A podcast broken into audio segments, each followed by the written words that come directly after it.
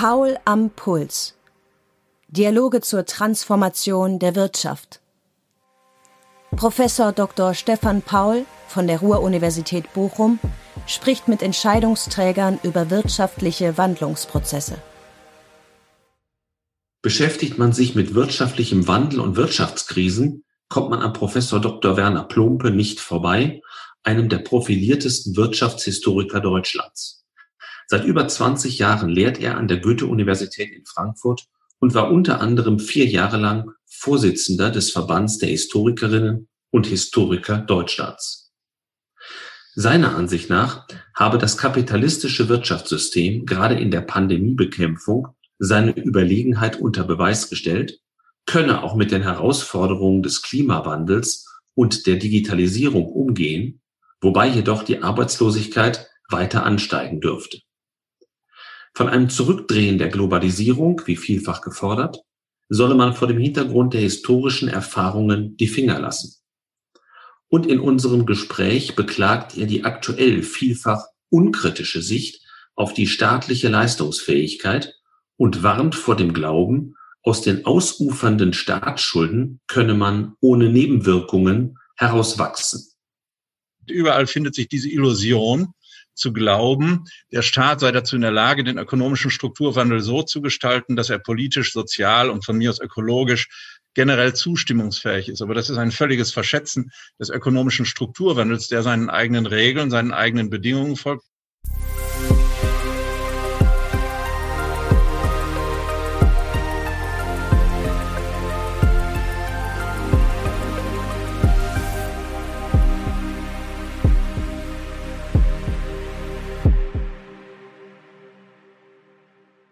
Ja, lieber Herr Plumpe, herzlich willkommen zu Paul am Puls. Ich möchte mit Ihnen heute über langfristige wirtschaftliche Transformationsprozesse sprechen, aber aktuell kommt man natürlich an den Folgen der Corona-Pandemie nicht vorbei. Sie sind ein exzellenter Kenner wirtschaftlicher Krisen. Sie haben darüber mehrfach publiziert. Wie hoch geht Ihr Puls in der derzeitigen Krise? Was ist das eigentlich genau für eine Krise, die wir im Moment haben? Und kann man sie mit historischen Vorläufern vergleichen? Das ist eine sehr gute Frage. Pardon, das ist eine sehr gute Frage, die sich in der Tat aufdrängt. Ähm, äh, und äh, leider können wir da aus historischer Erfahrung kaum schöpfen, denn das, was wir zurzeit erleben, ist eine ganz eigenartige Situation, eine Verknüpfung von unterschiedlichen Krisenmomenten, die sich dann doch sehr verdichtet haben. Jetzt in der zweiten Lockdown-Phase ganz besonders. Natürlich ist jede Wirtschaftskrise ein historisches Unikat, aber sie hat meistens doch ähm, Merkmale, die sich ganz gut vergleichen lassen. Im Moment ist das aber sehr schwierig, dass wir mit einer Wirtschaftskrise konfrontiert sind, die im Grunde genommen äh, resultiert aus den Folgen einer Art Selbststillstellung der Wirtschaft, einer politisch gewollten äh, äh Ruhephase, die eben entsprechendes Absenken des volkswirtschaftlichen Niveaus bedingt, mit all den Folgen im Einzelnen, über die hier nicht zu sprechen sind äh, oder jetzt im aktuell nicht zu sprechen ist. Aber ähm, historisch kann man das nicht vergleichen. Es hat bisher noch nicht eine Situation gegeben, in der eine Regierung, ein Staat, eine Obrigkeit von sich aus gesagt hat, das gesamte Wirtschaftsleben kommt jetzt für eine bestimmte Zeit zum Erliegen. Wir haben Krisen, die sich äh, ganz eng verbinden mit äh, pandemischen Momenten. Äh, die schlimmste Krise ist ganz ohne Frage der schwarze Tod des 14. Jahrhunderts mit gewaltigen Folgen gewesen, weil auch die Letalquote dort sehr hoch gewesen ist. Etwa ein Drittel der europäischen Bevölkerung, schätzt man, ist dem zum, zum Opfer gefallen. Wir haben weitere Pestzüge. Wir haben dann vor allen Dingen seit dem 19. Jahrhundert die mit der Industrialisierung auftauchenden äh, epidemischen Erkrankungen, Cholera, äh, Typhus ähm, und äh, äh, zum Teil auch die Lungentuberkulose aber keine dieser Erscheinungen hat dazu geführt, dass das gesellschaftliche Leben in diesem Maße zum Stillstand gekommen ist, wie das heute der Fall ist. Und das ist in der Tat etwas Neues, wofür es kein Vorbild gibt. Wenn wir auf die ökonomische Seite zurückkommen, dann wird ja Corona teilweise nur in Anführungszeichen als Krisenverstärker bezeichnet. Heißt das, dass sich die ökonomische Krise, die wir jetzt spüren, auch vorher schon angebahnt hat, dass sie geschlummert hat, ohne dass wir sie so richtig wahrgenommen haben? Ich weiß, dass äh, im Februar 2020, und das ist ja noch nicht so lange her, wir noch neue Höchststände im DAX hatten. Ja, dass der DAX so hoch ist, der ist ja jetzt im Moment, glaube ich, auch wieder kurz vor seinem historischen ähm, Hoch. Äh, das ist äh, in gewisser Weise auch eine Folge ähm, der ähm, äh, Politik der Regierung, der Geld- und Zinspolitik äh, der Zentralbanken, die aber schon seit längerer Zeit betrieben wird. Die Krise als äh, Corona als Verstärker einer Krise, da ist sicher etwas dran, äh, ganz ohne Frage. Corona hat äh, ja nicht auf eine neutrale oder positive Wirtschaftslage ähm, äh, ist ja nicht auf eine neutrale, positive Wirtschaftslage getroffen, sondern das war eine sehr komplizierte Situation, wobei man vielleicht die strukturellen Probleme, die strukturellen Krisenerscheinungen und die konjunkturellen auseinanderhalten sollte. Konjunkturell war in der Tat 2019 absehbar, dass nach relativ langer Zeit äh, ganz guter Konjunktur ähm, äh, doch eine Abkühlung stattfindet. Und Corona erschien also Anfang 2020 in einer äh, konjunkturellen Situation, die in der Tat davon konnte man wohl ausgehen, darauf hindeutete, dass eine Rezession oder rezessive Momente äh, äh in absehbarer Zeit greifen werden. Das hat es ohne, Fra ohne Frage verstärkt. Das ist überhaupt kein, kein Thema, kein Punkt. Der andere ist der, es gibt sehr große strukturelle Probleme in den europäischen, aber auch in der deutschen Volkswirtschaft. Und da ist die Wirkung von Corona äh, meiner Ansicht nach sehr äh, differenziert zu beurteilen, in gewisser Hinsicht fatal, weil die Corona-Pandemie und die äh, folgenden Reaktionen dazu führen, dass die Staaten sehr viel Geld in die Hand nehmen, um vermeintliche Krisenfolgen, vermeintliche Pandemiefolgen in den Griff zu bekommen. Dieses Geld aber über eine Volkswirtschaft oder Volkswirtschaften ausstreuen, die alle durchweg, ich würde nicht sagen unbedingt krank sind, aber erhebliche Strukturprobleme haben. Und das eins äh, der, der großen Probleme, die ich sehe, könnte darin bestehen, dass diese diese starke Subventionierung, die äh, die Staaten jetzt vornehmen, im Grunde genommen Bereiche stärkt, die, äh, deren Marktchancen nicht mehr so gut sind. Dann würde man also das, was sich ja mit Krisen verbindet, nämlich eben auch Zerstörung, aber auch schöpferische Zerstörung, äh, nicht fördern, sondern tatsächlich behindern. Das ist in der Tat das größte Problem, das ich im Moment sehe, ähm, dass äh, äh, wir die Stabilisierung eines Status quo haben, der eigentlich nicht wirklich gut ist, sondern der durch Strukturwandel geändert werden müsste. Das gilt für die ähm, äh, deutsche Wirtschaft sicher, das gilt aber für viele andere europäische Wirtschaften noch in viel größerem Ausmaße, dass etwa in Frankreich, in Italien, in anderen Staaten äh, Strukturprobleme existieren, die man einfach nicht stillstellen sollte oder wo der Wandel nicht aufgehalten werden sollte das äh, äh, meiner Ansicht nach ganz zutreffende Bild von der Zombifizierung äh, bestimmter Bereiche, das ist ja, wird ja nicht ohne Grund verwendet. Es werden Unternehmen äh, am Markt gehalten, es werden, es werden regionale und Branchenstrukturen äh, gestützt und durch staatliche Subventionen aufrechterhalten, die sich unter regulären Marktbedingungen nicht behaupten könnten. Und ob das wirtschaftlich vorteilhaft ist, da muss man ein großes Fragezeichen setzen. Generell gilt, da bin ich ganz äh, Schumpeterianer, wenn man so will, dass äh, schöpferische Zerstörung ein notwendiges Moment der regelmäßigen Erneuerung einer Volkswirtschaft ist. Wenn man das aufhält, weil man Angst hat vor den Folgen der Zerstörung, weil man glaubt, sie politisch, sozial oder regional für nicht vertreten zu können, dann zahlt man einen ziemlich hohen Preis. Und die Gefahr besteht im Moment ganz offensichtlich. Äh, das politische ähm, Agieren wird ja von der Öffentlichkeit noch sehr viel stärker als vor wenigen Jahren eingefordert.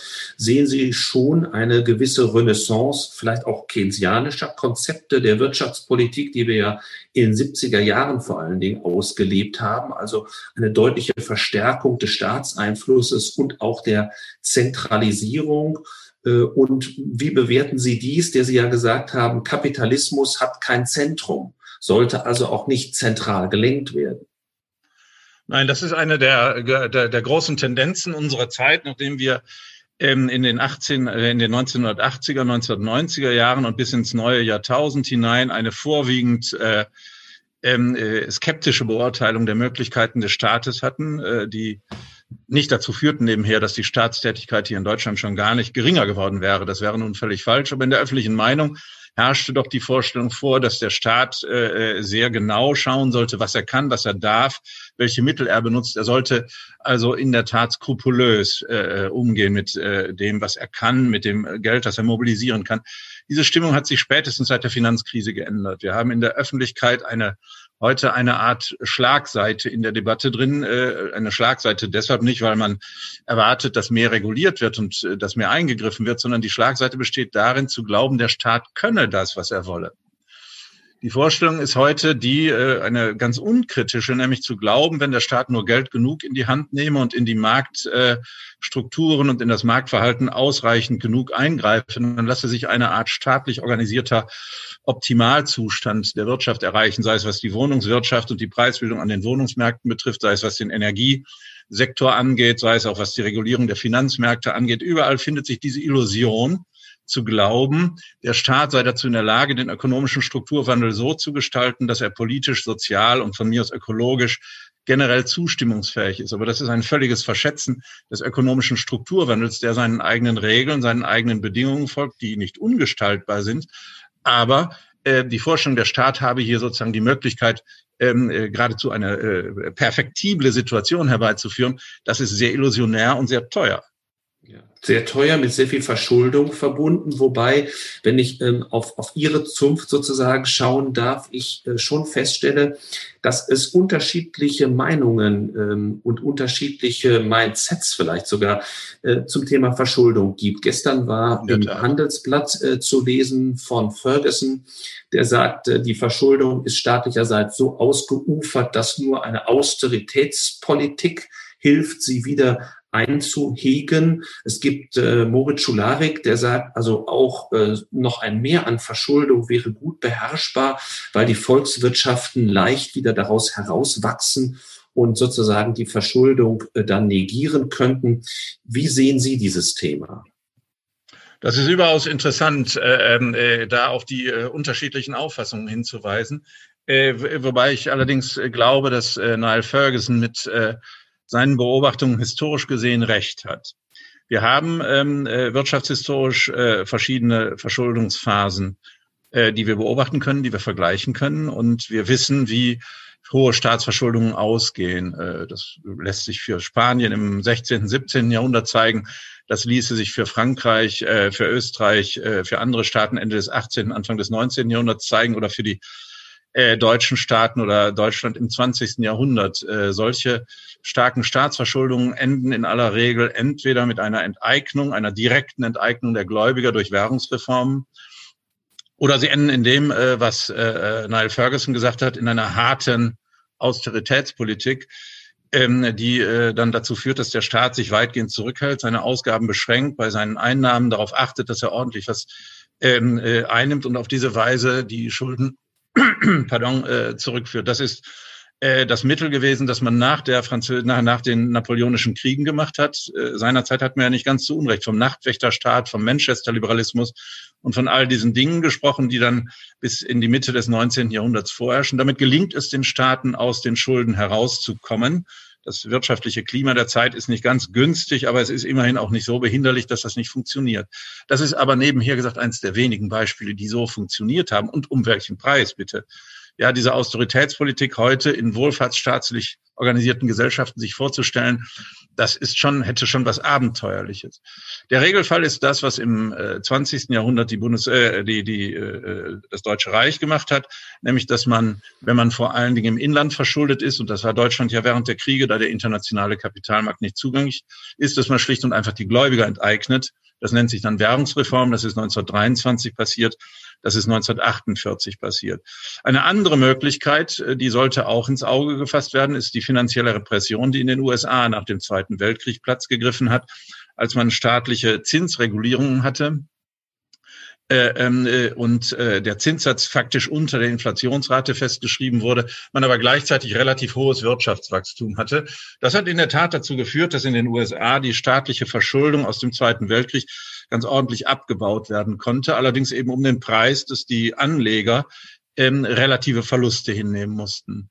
Das hat ganz gut funktioniert, solange die, die Wachstumsraten ohnehin hoch waren, sodass die Verluste eben darin bestanden, dass man weniger Erfolg erzielt, als man ihn normalerweise er, erzielt hätte. Nur eines darf man nicht vergessen, auch das ist eine ganz harte Geschichte.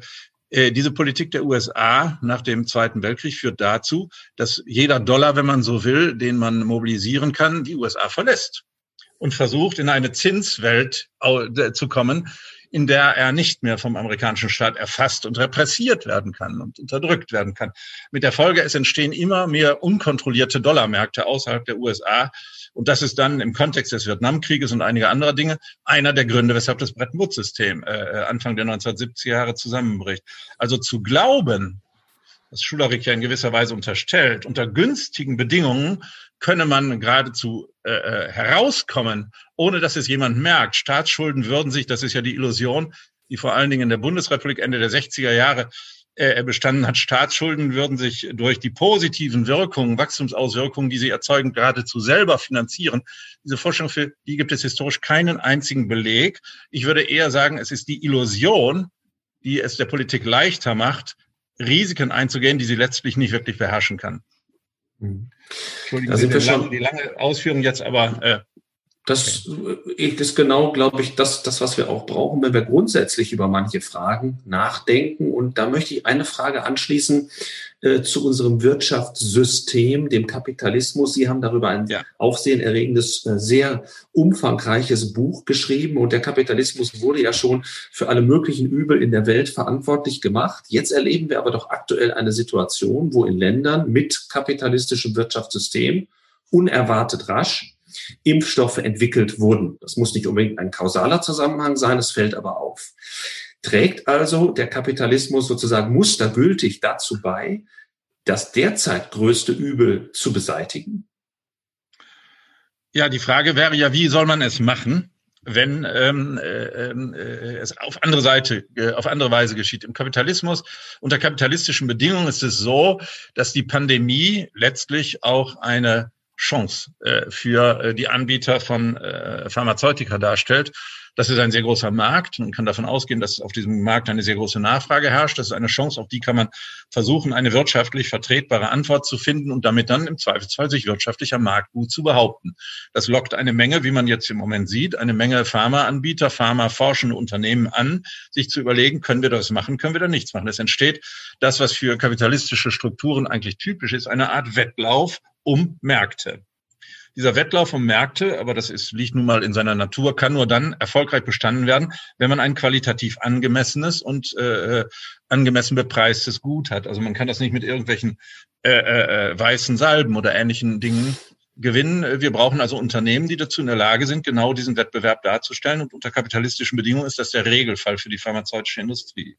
Wenn man jetzt hergeht, das kann man natürlich machen und denen vorwirft, die machen das doch nur, um Gewinn zu erzielen oder auch Direkte, die wollen auch nur Profite machen dabei und das ist eigentlich ganz schrecklich. Äh, das will man nicht, dann müsste man eine Alternative haben, wie das organisiert werden soll. Wer soll das machen und äh, wie soll dieser, wenn man so will, spontane, weltweite, globale Suchprozess, der von einzelnen Unternehmen vorangetrieben wird, wie soll der ersetzt werden? Soll das durch äh, die amerikanische Federal Drug Association gemacht werden? Soll die das vorgeben? Du darfst das mal ausprobieren und die anderen dürfen das nicht?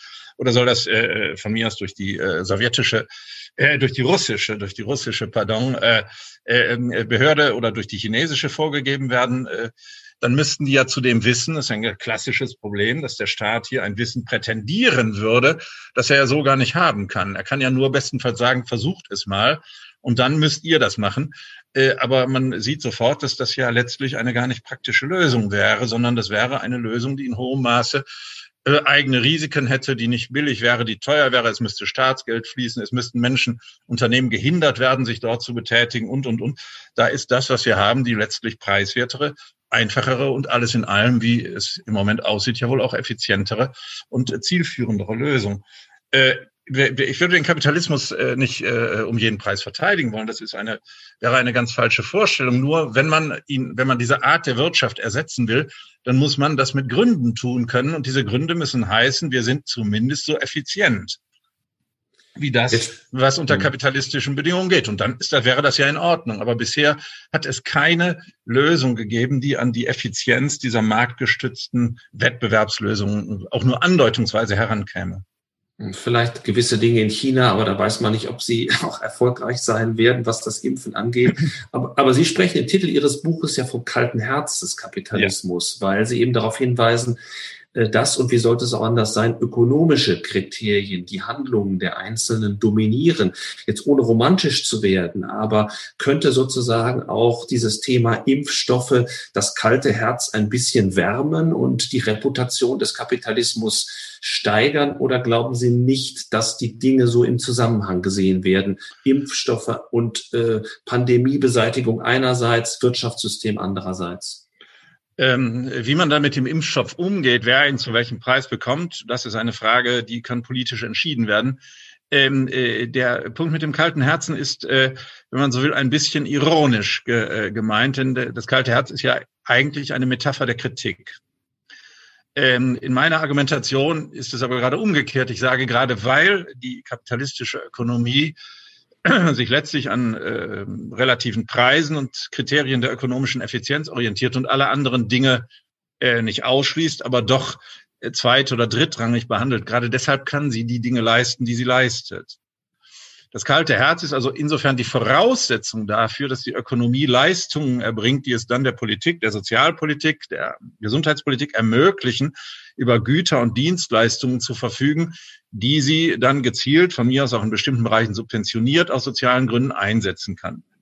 Würde man das kalte Herz nicht mehr haben, würde es nicht mehr diese Wettbewerbslogik geben, diese schöpferische Zerstörung geben, diese Form äh, letztlich auch in gewisser Weise des Absehens von äh, weiteren Gründen, dann ähm, wäre das vielleicht zustimmungsfähiger für den einen oder anderen Menschen. Es würde aber im Ergebnis eine andere materielle Lösung erreicht werden. Und äh, ich glaube, das sollte man nicht aufs Spiel setzen. Der Kapitalismus, um mit Arnold Gehlen zu sprechen, wenn er denn funktioniert, ermöglicht eine Hintergrundentlastung, eine materielle Hintergrundentlastung, die viele andere Dinge politischer, ethischer, ästhetischer Art überhaupt erst möglich machen.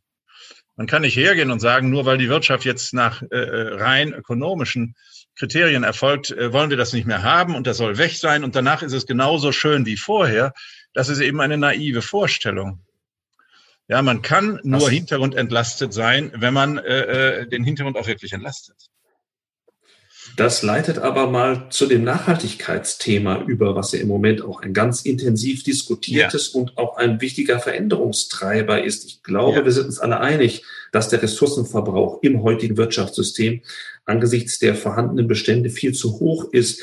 Das wird ja. zu Recht reklamiert. Ähm, wie können aber auch hier die Mechanismen des Kapitalismus so eingesetzt werden, dass eben zunehmend auch diese ökologische Komponente stärker im Selektionsprozess über den Markt berücksichtigt wird. Ja, das ist eine, das ist ein überaus interessanter Punkt, den Sie ansprechen, Herr Paul. Äh, man muss sich zunächst einmal klar machen, dass äh, äh, für den hohen Ressourcenverbrauch in der Tat der Kapitalismus verantwortlich ist. Das kann man gar nicht ernsthaft bestreiten, aber aus einem ganz anderen Grund, als viele Menschen heute denken. Mit dem Kapitalismus, mit dem Übergang zu kapitalistischen Verfahrensweisen im Großen und Ganzen seit dem 18. Jahrhundert wird die Leistung, nimmt die Leistungsfähigkeit, die Effizienz der Wirtschaft zu. Es wird möglich, mehr Menschen mit Gütern und Dienstleistungen zu versorgen, die sie sich auch leisten können. Kapitalismus ist keine Veranstaltung für reiche Leute. Die konnten sich immer schon alles leisten. Kapitalismus ermöglicht es, dass jetzt auch immer größere Teile der Bevölkerung an äh, industriellen, gewerblichen Gütern beteiligt werden, dass die Landwirtschaft effizienter wird und die äh, äh Ernährungskosten sinken, etc. pp. Das ist ganz typisch für den Kapitalismus, dass er das macht eine Ökonomie der armen Leute, könnte man sagen. Die Folge davon ist nur, dass der Aufwand, der für den Einzelnen betrieben werden muss, sinkt. Das wird immer weniger. Die, wenn man so will, ermöglicht der Kapitalismus das Überleben von immer mehr Menschen, wovon jeder Einzelne im Grunde genommen unter Ressourcengesichtspunkt gar nicht mehr die entscheidende Rolle spielt. Nur dieses Ermöglichen des Überlebens von immer mehr Menschen hat jetzt kumulative Effekte. Und das ist das, was wir im, was wir im Moment äh, äh, erleben. Es ist ja nicht so, das wäre ja eine große Illusion, dass die Ökologie im 18. und im 17. Jahrhundert besser wäre. Die Übernutzung der Landwirtschaft, die Erfindung der Nachhaltigkeit, das sind alles Phänomene, die aus der älteren Welt stammen, in der man wirklich jeden Zipfelland und jeden, jedes Stück Holz und jeden Baum und alles versucht hat zu nutzen und mit einer unglaublichen Härte das machen musste, weil das gar nicht anders ging weil man keine anderen Möglichkeiten hatte. Der Kapitalismus ermöglicht einen Strukturwandel, in dem es äh, möglich wird, immer mehr Menschen zu ernähren und gleichzeitig äh, ähm, äh, äh, auch solche Gesichtspunkte wie Nachhaltigkeit und andere Dinge in den Vordergrund zu stellen, nur mit dem Ergebnis eben, dass äh, 1900 dann plötzlich doppelt so viele Menschen leben und um 2000 dann eben drei, viermal so viele Menschen leben. Wenn man die versorgen will, dann muss man sehr viele Ressourcen nehmen. Nun ist der zweite Punkt der, dass innerhalb kapitalistischer Verhältnisse sich aber laufend der materielle Stoffwechsel ändert.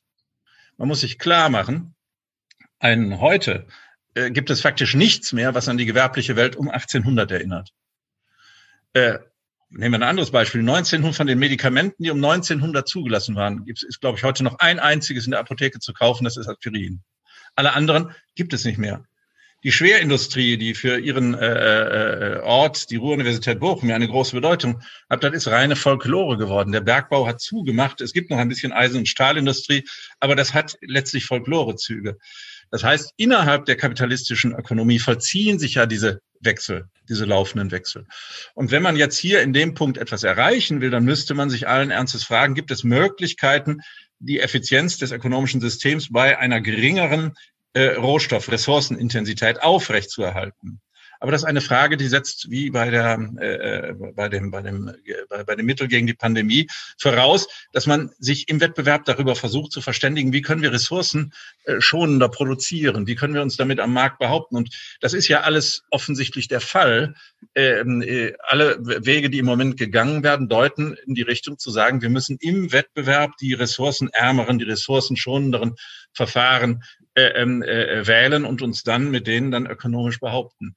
Das heißt, zwischen äh, das Problem ist, ist da. Der Kapitalismus eigentlich eine seiner guten Sachen ermöglicht es sehr vielen Menschen zu überleben mit der Folge, dass die Ressourcenintensität steigt. Auf der anderen Seite bietet er durch den laufenden Strukturwandel Möglichkeiten an, hier ressourcenärmer oder ressourcenschonender zu produzieren. Das muss man unterstützen. Zu glauben, wir steigen aus dem Kapitalismus einfach aus, es leben dann genauso viele Menschen oder vielleicht sogar noch sehr viel mehr Menschen. Und äh, wir kommen dann äh, auf eine ressourcenschonendere Weise gleichwohl zurecht. Die Vorstellung, äh, die äh, ist einfach nur, ich glaube, schrecklich, denn sie würde darauf hinauslaufen, dass eben die vielen Menschen, die dann leben würden, unter sehr, sehr unwürdigen Bedingungen leben. Der äh, Kollege, der, der, der Amerikaner oder britische Ökonom, äh, äh die Angus Deaton, hat äh, in einem Buch, den, das heißt der große Ausbruch, gezeigt, dass die positive Veränderung der Lebenslage von Menschen ganz eindeutig mit der Durchsetzung kapitalistischer Strukturen korreliert. Das muss man anpassen. Aber zu glauben, wir müssen da aussteigen und haben dann äh, äh plötzlich eine äh, Welt, in der die Vögel wieder alle äh, fröhlich zwitschern und die Fische äh, eines natürlichen Todes sterben, die Vorstellung ist naiv ist der zweite große Veränderungstreiber, den wir spüren, die Digitalisierung, eine Möglichkeit, eben auch das Nachhaltigkeitsthema sozusagen besser in den Griff zu bekommen? Das ist äh, ähm, ganz ohne Frage eine, eine der zentralen Herausforderungen, wobei man mit wirtschaftshistorischen Mitteln, Methoden und Vorstellungen hier gewisserweise auch an Grenzen stößt.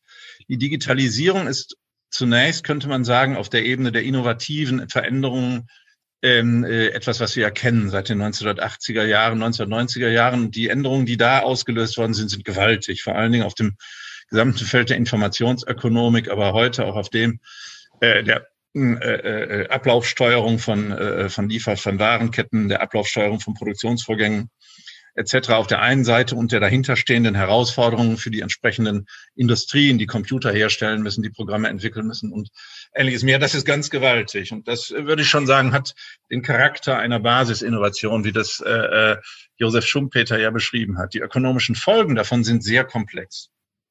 Die ökonomischen Folgen sind sehr komplex, weil sie ähm, äh, äh, nicht einfach mit der Technik zu tun haben, sondern mit den relativen Preisen, mit der relativen Preiswelt, auf diese, die diese Technik stößt. Wir erleben, äh, das haben wir im Übrigen in den 1970er Jahren schon gehabt, ähm, äh, unter den Bedingungen, dass eine, dass das Lohnzins, die Lohnzinsstruktur eine bestimmte Entwicklung annimmt, in, in, in, erleben wir die Substitution von Arbeit durch Kapital, entsprechend der Kosten, der Kapitalkosten, der Lohnkosten. Wenn die Lohnkosten hoch sind, die Kapitalkosten niedrig. In den 70er Jahren gab es negative Realzinsen wegen der hohen Inflationsraten. Dann haben sie, da wo es möglich ist, eine Substitution von Arbeit durch Kapital. Die Bedingungen haben wir zurzeit wieder, dass äh, die Kapitalkosten relativ niedrig sind und insofern könnte es gut sein, dass wir in hohem Maße moderne digitale Techniken haben, die dort angesetzt werden, wo man Arbeit substitu einsetzen kann, wo man Arbeit substituieren kann.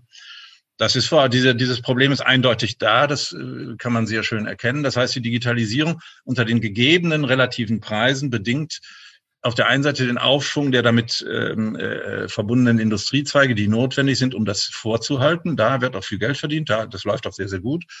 Und sie führt zu starken Veränderungen in den anderen Bereichen, in denen letztlich eben, wie in der Rationalisierung der 70er Jahre, wir eine Art Substitution von ähm, arbeitsgestützten Prozessen durch äh, äh, maschinenkapitalgestützte Prozesse haben. Wir haben, und das ist dann der nächste Punkt allerdings, äh, dadurch eine Verschiebung, eine die Entstehung eines weiteren Bereichs, nämlich von, äh, sagen wir mal, von, von Arbeit oder von Arbeitsangebot, das äh, nicht hochpreisig verwertet werden kann. Ja, das war schon ja. so, dass man ist nach, nach China gegangen, hat es da gemacht, man hat da gearbeitet, da gehabt, aber es gibt eben ein Arbeitsangebot, das nicht zu Löhnen, die man äh, aus sozialen Gründen jedem natürlich gönnen möchte, aber ist ökonomisch aus diesen Gründen nicht verwertbar. Und das ist eins der zentralen Probleme unserer Ökonomie unserer Zeit heute, die niedrigen Produktivitätsentwicklungen der vergangenen Jahre sind ja bekannt, dass wir im Grunde genommen heute einen großen Teil unserer Arbeit in einfachen Tätigkeiten halten und froh sind, dass die Menschen Arbeit haben, damit aber kein Produktivitätswachstum mehr verbunden ist. Aber wie lange haben Sie denn noch Arbeit, Herr Plumpe? Wenn man jetzt mal zusammennimmt, die Umbrüche durch die Digitalisierung, die Sie dargestellt haben, die Umbrüche durch die Nachhaltigkeitsentwicklung, wo wir manche Produkte sehen, zum Beispiel im Automobilbau, die vor dem Ausstehen. Wenn wir jetzt auch noch die, und sei es nur temporären ähm, Probleme einzelner Branchen in der Pandemie sehen, rollt denn da nicht fast unaufhaltsam eine Welle der fast hätte ich schon gesagt, Massenarbeitslosigkeit auf uns zu? Ich würde sagen, dass die Gefahr besteht ganz ohne Frage und de facto haben wir sie ja. Wir müssten ja die ganzen Bezieher von Hartz IV und alles Mögliche damit hineinrechnen, die also keiner produktiven Tätigkeit nachgehen. Der Anteil ist ja so klein gar nicht.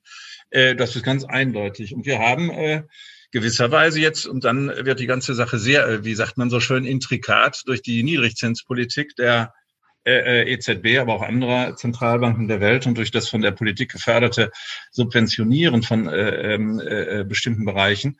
Wir haben ja heute, wenn man so will, ganz günstige Bedingungen dafür, dass so Lieferdienste etwa äh, dass sie einem die Pizza nach Hause bringen. Da kann man viele mehr oder weniger unqualifizierte Menschen aufs Fahrrad setzen und denen eine warme Pizza hinten in den äh, Rucksack stecken und die dann losfahren lassen und dann kommt die Pizza an. Das ist ja alles sinnvoll und alles völlig in Ordnung, ist nur vollständig unproduktiv.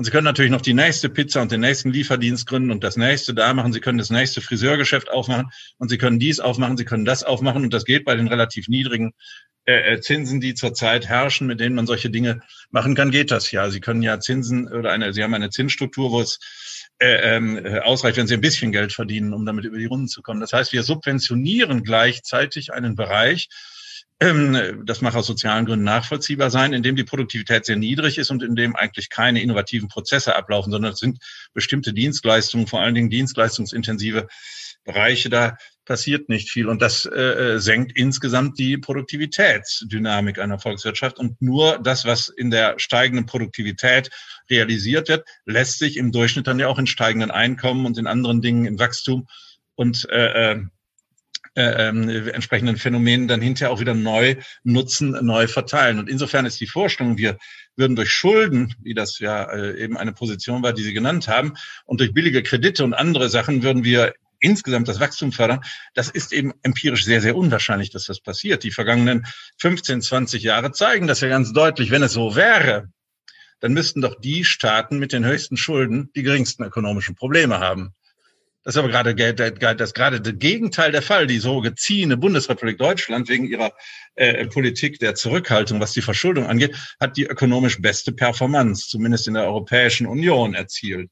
Ganz anders als die äh, Prediger der Verschuldung ja sagen, die im Grunde genommen erraten, dass hohe Schulden zu positiven volkswirtschaftlichen Effekten führen, die dann wiederum den Abbau der Schulden ermöglichen. Das Gegenteil ist offensichtlich der Fall. Wie kommt man aus diesem fast schon Teufelskreis wieder heraus, zumal es ja auch so ist, dass die Notenbanken unter äh, derart großem öffentlichen Druck stehen, dass sie eben ihre Geldversorgung, ihren expansiven Kurs äh, nicht nur nicht zurückschrauben, sondern im Gegenteil sogar noch verstärken, so dass man damit rechnen muss, dass auch diese Niedrigzinswelt, äh, die Sie gerade aufgegriffen haben, uns noch sehr, sehr viele Jahre beschäftigen wird. Ich sehe zu ihr im Moment politisch überhaupt keine, keine, keine ernsthafte äh, äh, Alternative. Denn äh, man muss sich das nur vorstellen, was das bedeuten würde, dass, äh, wenn das nochmal ähm, geschieht, was äh, Ende der 1970er Jahre in den USA passiert ist, als äh, ein Mensch namens Volker äh, äh, verantwortlich war seinerzeit für die äh, äh, Zinsen. Und es gab den Volkerschock und dieses Anheben der Zinsen hat zu einer weltweiten Schuldenkrise, zu einem Zusammenbruch geführt von den hochverschuldeten Ökonomien, vor allen Dingen Lateinamerikas, anderer Teile der Welt, äh, äh, das würde genauso das gleiche wieder passieren, nur würde es diesmal dann nicht Mexiko treffen, sondern halt Italien, Griechenland, Frankreich, äh, auch die Bundesrepublik Deutschland hat ja, wenn sich jetzt die Verschuldungspläne von Herrn Scholz durchsetzen, das scheint ja der Fall zu sein, hätte dann eine äh, Zinslast zu tragen, die ganz gewaltig wäre. Das ging auf keinen Fall so weiter. Also die Möglichkeit wäre im Grunde genommen nur über höhere Zinsen da herauszukommen und dadurch könnte man auch die Produktivität unter Umständen wieder fördern. Das ist aber ein politisches Risiko, das ich im Moment nicht sehe, dass das eingegangen wird, weil das für zahlreiche europäische Staaten mit einer unmittelbaren Bedrohung der staatlichen Zahlungsfähigkeit zu tun hätte. Stattdessen wird man versuchen, dieses Spiel weiter voranzutreiben. Und das ist ja erkennbar zurzeit. Die Maastricht-Kriterien hat man ja mehr oder weniger äh, aufgegeben. Die gemeinsame Verschuldung äh, wird jetzt angestrebt. Man wird eine gemeinsame europäische Schuldenwirtschaft ähm, äh, durchführen und äh, wird auf diese Weise glauben, weitermachen zu können. Und äh, solange das nicht äh, an eine harte Grenze stößt, wird das auch funktionieren. Die Risiken, die man eingeht dabei, sind auf der einen Seite, dass man durch das äh, Zentralbankgeld, das da reingepumpt wird, dem ja keine volkswirtschaftliche Leistung entspricht, äh, das, aber gleichwohl werden da natürlich mit Ansprüchen an das äh, Bruttoinlandsprodukt oder ans äh, äh, Produkt äh, formuliert, dass man dadurch äh, ähm, äh, inflationäre Entwicklungen bekommt. Das ist ganz offensichtlich der Fall. Und das andere ist der, ist das, dass eben das Geld zum Schmiermittel des ohnehin fragilen Zusammenhangs äh, in der Europäischen Union wird und äh, äh die Bedeutung dieses Schmiermittels wird nicht kleiner, sondern größer werden. Aber wo einmal, wenn man so will, die Sucht da ist, wird natürlich auch die Gier nach diesem Geld sehr viel größer werden.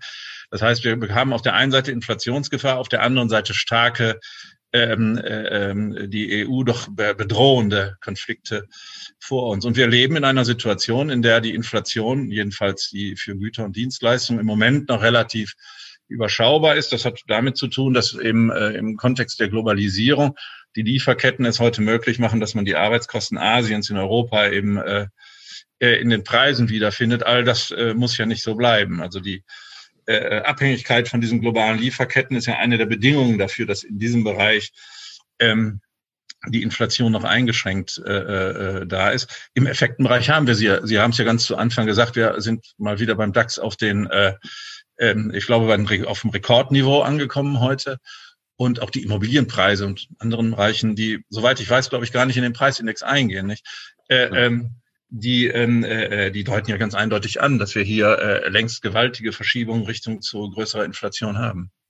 Sie haben das jetzt in den internationalen Zusammenhang hineingestellt, das Stichwort Globalisierung erwähnt. Da wollte ich nochmal nachhaken, denn das ist ja die, die dritte Komponente auch des Strukturwandels. Es wird gesagt, dass eine der langfristigen Folgen der Pandemie sein könnte, dass die Globalisierung, die ja schon in den letzten Jahren etwas auf dem Rückzug war, nun noch stärker eingeschränkt wird. Es äh, wird wieder viel gesprochen von dem Zug zum nationalen Wirtschaften, gar zum lokalen Wirtschaften, also Glokalisierung ist so ein neues Modewort. Glauben Sie, äh, dass sich die Globalisierung tatsächlich zurückdrehen lässt? Und was würde das speziell für die deutsche Volkswirtschaft bedeuten? Ich glaube, dass man da, äh, dass das geändert werden kann. Ich würde aber sagen, der Preis, den man dafür zahlen hat, äh, zu zahlen hätte, wäre so hoch, dass man davon sehr schnell die Finger lassen sollte. die Globalisierung, die wir in den vergangenen 30, 35 Jahren erlebt haben und die ja äh, lange Zeit sehr in der Kritik gestanden äh, ist, äh, äh die 1990er Jahre und die Kämpfe um die Weltwirtschaftsgipfel und sowas, die sind ja für dem einen oder anderen sicher noch in Erinnerung.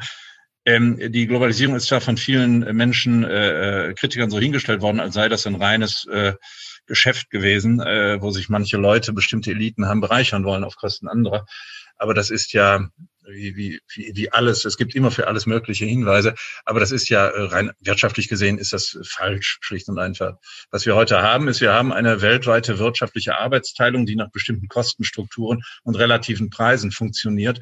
Und meine Teil, es wurde ja hier intensiv über die Frage gesprochen im Kontext des ersten Lockdowns, ob man nicht die Medikamente aus Asien jetzt wieder durch heimische Produkte ersetzen sollte, um die Lieferketten nicht so lang zu machen, dass man da anfällig wird.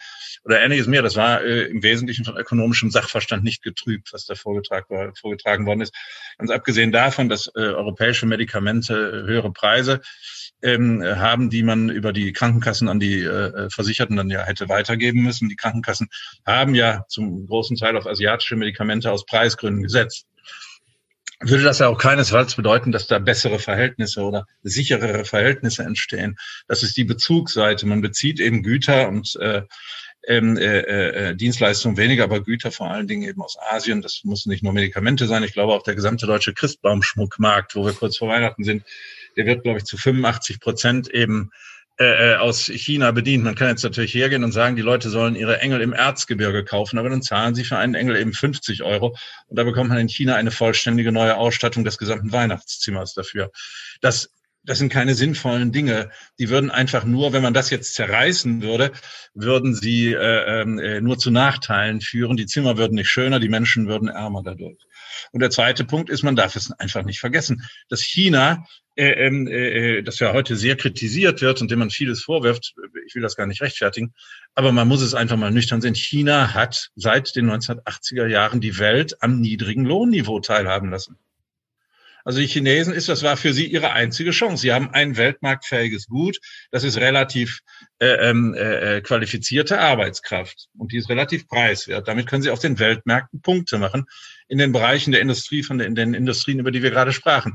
Das ist aber auf der anderen Seite ja gerade eben einer der großen Vorteile, den viele Verbraucher in den Industrieländern gehabt haben, dass sie auf diese Weise in den Genuss von Gütern gekommen sind, die sich sonst so oder in dieser Menge gar nicht hätten leisten können. Das gehört dazu. Deutschland galt lange Zeit und in manchen Ländern ja heute auch noch als Niedriglohnland äh, auf die Weise hat sich, äh, hat man sich eben in der Weltwirtschaft etabliert. Und so führt die Globalisierung eben dazu, dass die jeweiligen spezifischen Vor- und Nachteile in einer Art globaler Konkurrenz dann miteinander ausgeglichen und verknüpft werden. Das kann man nicht einfach unterbrechen und hergehen Sie, wir machen jetzt hier wieder alles zu Hause.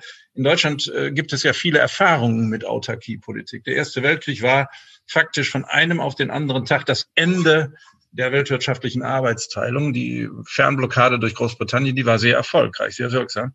Die Folgen davon waren geradezu desaströs. Und äh, die äh, wirtschaftspolitisch ja vollständig äh, ähm, äh, fanatischen und verrückten Nationalsozialisten haben dann ja gesagt, wir müssen so autark werden, dass man uns mit einer solchen Blockade nicht mehr drohen kann. Die Folgen davon sind allgemein bekannt. Die Vorstellung, aus weltwirtschaftlichen Strukturen auszutreten, lange Rede, kurzer Sinn, ist daher ökonomisch meiner Ansicht nach Unfug und politisch so riskant, dass man das auf keinen Fall anstreben sollte. Man kann hier und dort Korrekturen machen, das wird heute schon gemacht. Es gibt die Welthandelsorganisation, es gibt gegenseitige Verträge, es gibt Standards, die man setzen kann. Darüber kann man verhandeln. Aber die Globalisierung in Frage zu stellen, wer das ernsthaft ähm, ähm, äh, will, der hat jedenfalls keine ökonomisch sinnvollen Ziele im Kopf, sondern andere. Wir haben jetzt über Wandel gesprochen, Herr Plumper, aus ganz unterschiedlichen Richtungen heraus. Ähm, wir haben begonnen mit der Corona-Pandemie. Wir waren bei der Frage Staatsverschuldung zur Krisenbekämpfung, Nachhaltigkeit, Digitalisierung und zum Schluss Globalisierung. Wenn Sie versuchen, diese angesprochenen nur zum Teil aber eben auch ökonomischen Wandlungsprozesse nochmal auf den Punkt zu bringen und die Frage unserer Studierenden auch zu beantworten. Was verändert sich für mich als Arbeitskraft vor morgen? Welche Eigenschaften muss ich mitbringen, um, heute sagt man ja, resilient zu sein? Was würden Sie antworten? Äh, für jüngere Menschen würde ich sagen, äh, wenn man äh, offen ist, wenn man gut ausgebildet ist, wenn man qualifiziert ist, und wenn man nicht seine eigene Vorstellungswelt mit irgendwelchen ideologischen Harmonie-Duseleien besetzt, dann ist man dazu in der Lage, sich in dieser Welt zu behaupten. Schöpferische Zerstörung heißt, es ist alles ständig im Wandel. Das ist jetzt keine wirklich neue Einsicht. Das wussten die alten Griechen, dass alles fließt. Das ist völlig klar. Aber sich innerhalb dieses Wandels zu behaupten, der heute mit erheblichen ähm, äh, äh, strukturellen Änderungen verbunden ist, setzt voraus, dass der Einzelne die Fähigkeit hat, äh, darauf eine Antwort für sich zu finden, sei es was seine Qualifikation, seine Mobilität angeht, äh, sei es was sein Altersverhalten und äh, all das angeht. Da bin ich, was äh, unsere heutigen Studenten angeht, eigentlich sogar sehr optimistisch.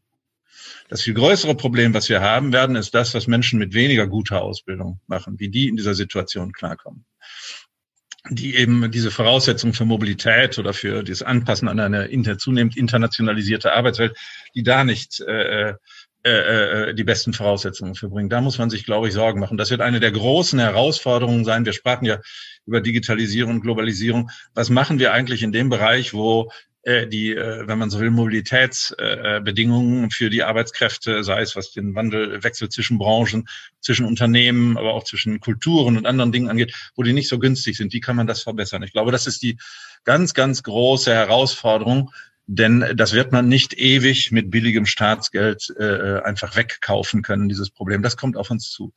Aber ähm, äh, jüngere, akademisch gut gebildete ähm, äh, Menschen, glaube die eine gewisse Weltoffenheit mitbringen, für die sehe ich im Moment äh, überhaupt nicht schwarz. Für die sind die Bedingungen eigentlich eher günstig. Und was wäre, letzte Frage, Ihr Motto, wenn der Satzbeginn lautet Transformation, Gedankenstrich?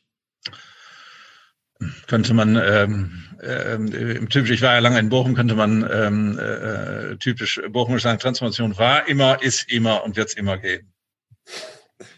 Lieber Plumpe, vielen Dank, dass wir heute Morgen Ihren Puls fühlen durften. Alles Gute weiterhin für Sie. Ja, ebenfalls. Alles Gute nach Bochum. Dankeschön. Tschüss.